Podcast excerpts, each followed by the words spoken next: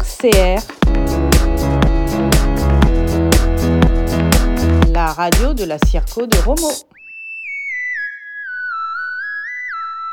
Aujourd'hui, nous nous rendons à Souvigny-en-Sologne dans les classes de mesdames Catrix et Guichard pour parler des ceintures de compétences. Mesdames, bonjour. Bonjour. Bonjour. Alors, vous utilisez toutes les deux des ceintures de compétences dans vos classes. Pouvez-vous expliquer à nos auditeurs comment vous est venue l'idée? Oula, ça, date un peu. C'était avant que je devienne PE. J'avais, vu une émission de télé dans la classe de Sylvain Connac. Il utilisait les ceintures de compétences. J'avais eu envie d'en savoir plus tout de suite. Après, euh, pendant mes années de PE1 et PE2, euh, je me suis renseignée sur le dispositif qui vient de la pédagogie institutionnelle. Je me suis lancée tout de suite. Dès, dès le stage filet de PE2, j'ai démarré mes premières ceintures et j'ai jamais arrêté depuis. En deux mots, les ceintures de compétences, c'est quoi? Alors, euh, c'est un, un dispositif d'évaluation qui fonctionne un peu comme les ceintures de judo ou, ou les étoiles au ski. On grimpe d'étape en étape. Au début de l'année, ou, ou même mieux au début du cycle, on donne à l'élève une sorte de programme qui lui dit euh, voilà ce qu'il faut savoir pour avoir la ceinture blanche, et puis pour la suivante, la jaune, euh, il faut revoir la, la, blanche, et puis en plus, il faut savoir ou, savoir faire ceci, cela. Si je prends par exemple la ceinture de calcul posée, il y a une douzaine de couleurs comme ça qui s'empilent Ensuite, le principe est toujours le même en classe. D'abord, l'élève s'entraîne en classe sur sa couleur, sur la couleur où il en est lui.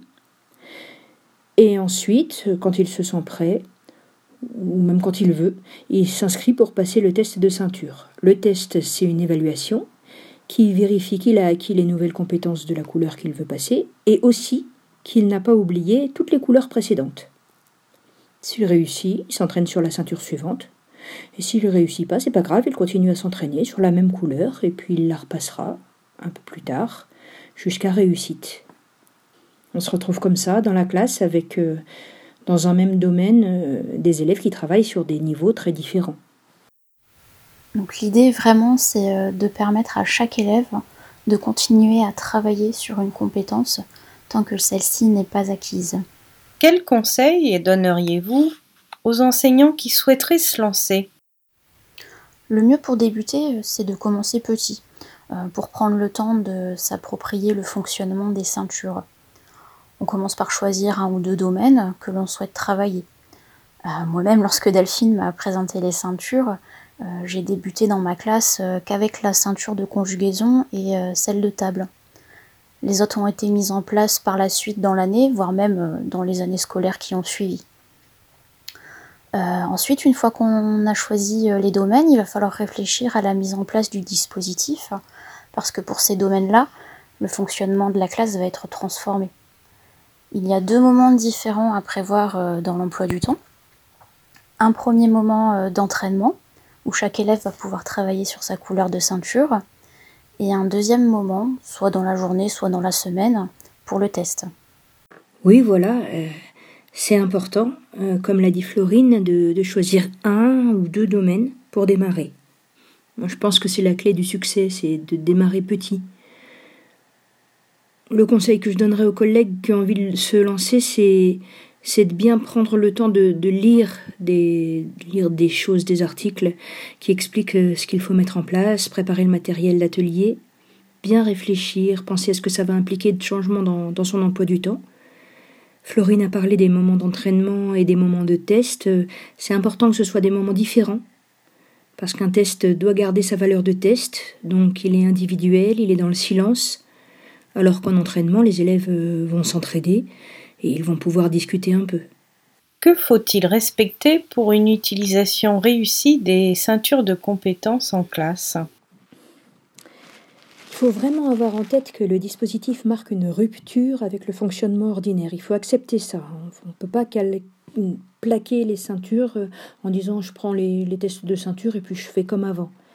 Pour que le dispositif soit réussi, il faut déjà accepter que tous les élèves ne soient pas évalués sur la même chose au même moment, accepter que tous les élèves ne fonctionnent pas de la même manière, Il y en a qui vont beaucoup s'entraîner, qui s'inscriront au test quand ils seront ultra prêts. D'autres, c'est complètement l'inverse. Ils vont s'inscrire tout de suite. Ils ont à peine regardé les attendus de la couleur. Ça leur sert un peu d'évaluation diagnostique, quoi. Au début, j'avais tendance à rester dans mes schémas classiques. Je, leur reprochais de ne pas s'être assez entraînés. Mais non, c'est un mode de fonctionnement comme un autre et ça fonctionne très bien aussi. Voilà, pour faire simple, il faut lâcher prise, laisser la décision d'évaluation basculer du côté de l'élève. Et donc on n'est plus dans la position de l'enseignant qui sanctionne à la fin de la séquence, mais plus dans la position de celui qui accompagne, qui encourage, qui pousse un petit peu dans le dos, qui suggère des moyens de remédiation. Mais percevez-vous une limite à ces ceintures de compétences? Ce à quoi on pense d'emblée, c'est le risque de comparaison de, compétition un peu malsaine. Depuis des années que je fonctionne comme ça, je peux dire que c'est pas le cas dès qu'on encourage l'entraide en fait. Le dispositif s'y prête bien. Dans les classes de Fernand Houry, Fernand Houry c'était le créateur du dispositif euh, des ceintures, dans sa classe les résultats tous étaient affichés au mur. L'objectif c'était que les élèves qui en avaient besoin puissent aller solliciter ceux qui étaient plus avancés pour qu'ils les aident à s'entraîner. Dans ma classe, j'affiche pas les résultats de tout le monde. Je me dis que ceux qui peinent dans un domaine n'ont pas envie que ce soit écrit sur le mur. Mais en revanche, dès que les élèves sont assez avancés, je leur donne une petite carte qui leur permet d'être tuteur de leurs camarades. Et ces cartes-là, elles sont affichées pour le coup. Comme ça, un élève qui a du mal à décrocher une ceinture, peut aller regarder quels sont les experts dans le domaine en question. Et puis il peut aller euh, leur demander un coup de pouce, il choisit un de ses copains, ils font une sorte de petit contrat, et puis en atelier, ils travaillent ensemble jusqu'à la réussite de la ceinture en question. C'est bien pour l'élève qui est aidé, c'est bien aussi pour le tuteur. J'ai remarqué que certains élèves très scolaires réussissent très vite les ceintures, mais ça leur fait du bien à eux aussi d'expliquer à quelqu'un d'autre. Je pense qu'ils mémorisent de manière plus, plus durable. Et donc, lorsque l'élève qui est aidé réussit, eh bien son tuteur partage la réussite de son camarade parce qu'il y a contribué. Quel point positif de l'utilisation des ceintures de compétences souhaiteriez-vous souligner? Je suis fan du dispositif, alors euh, forcément j'en vois plein plein hein, des points positifs. Euh. je vais en retenir trois. Euh, à chaque fois que je, que je crée une nouvelle ceinture, je suis, bluffée par trois choses.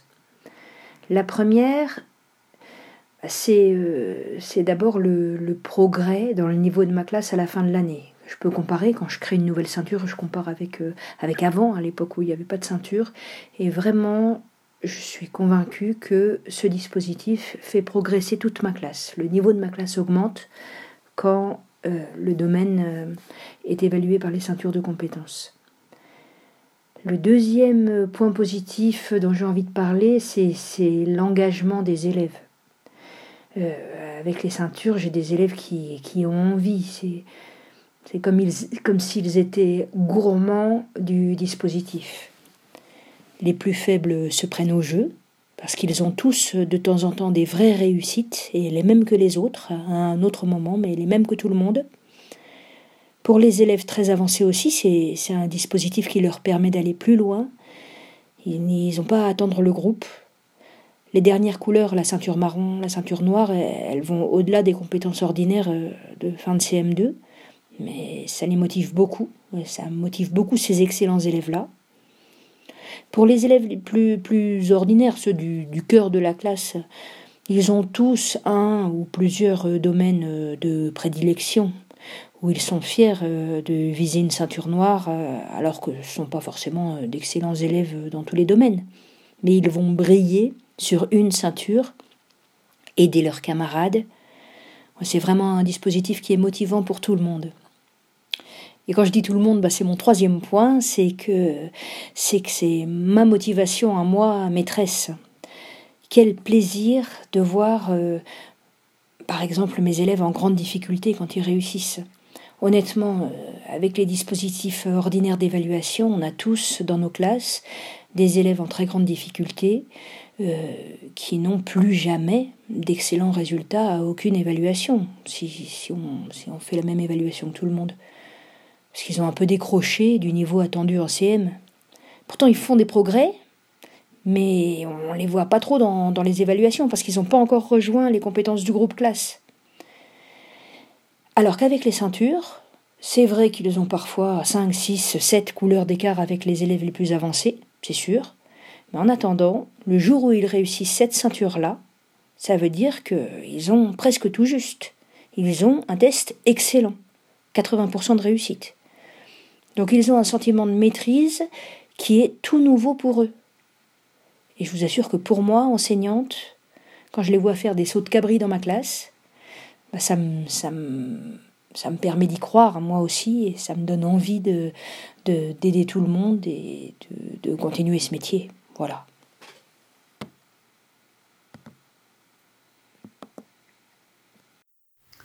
C'est un fonctionnement qu'on apprécie tellement d'ailleurs qu'on l'a adapté depuis quelques années maintenant euh, pour le cycle 2. Et on a appelé ça euh, les étoiles. Mesdames, merci pour ce témoignage fort intéressant.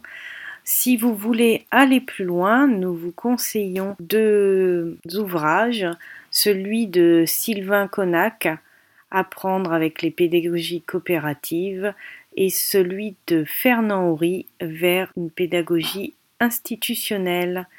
Voilà, à bientôt. RCR La radio de la Circo de Romo.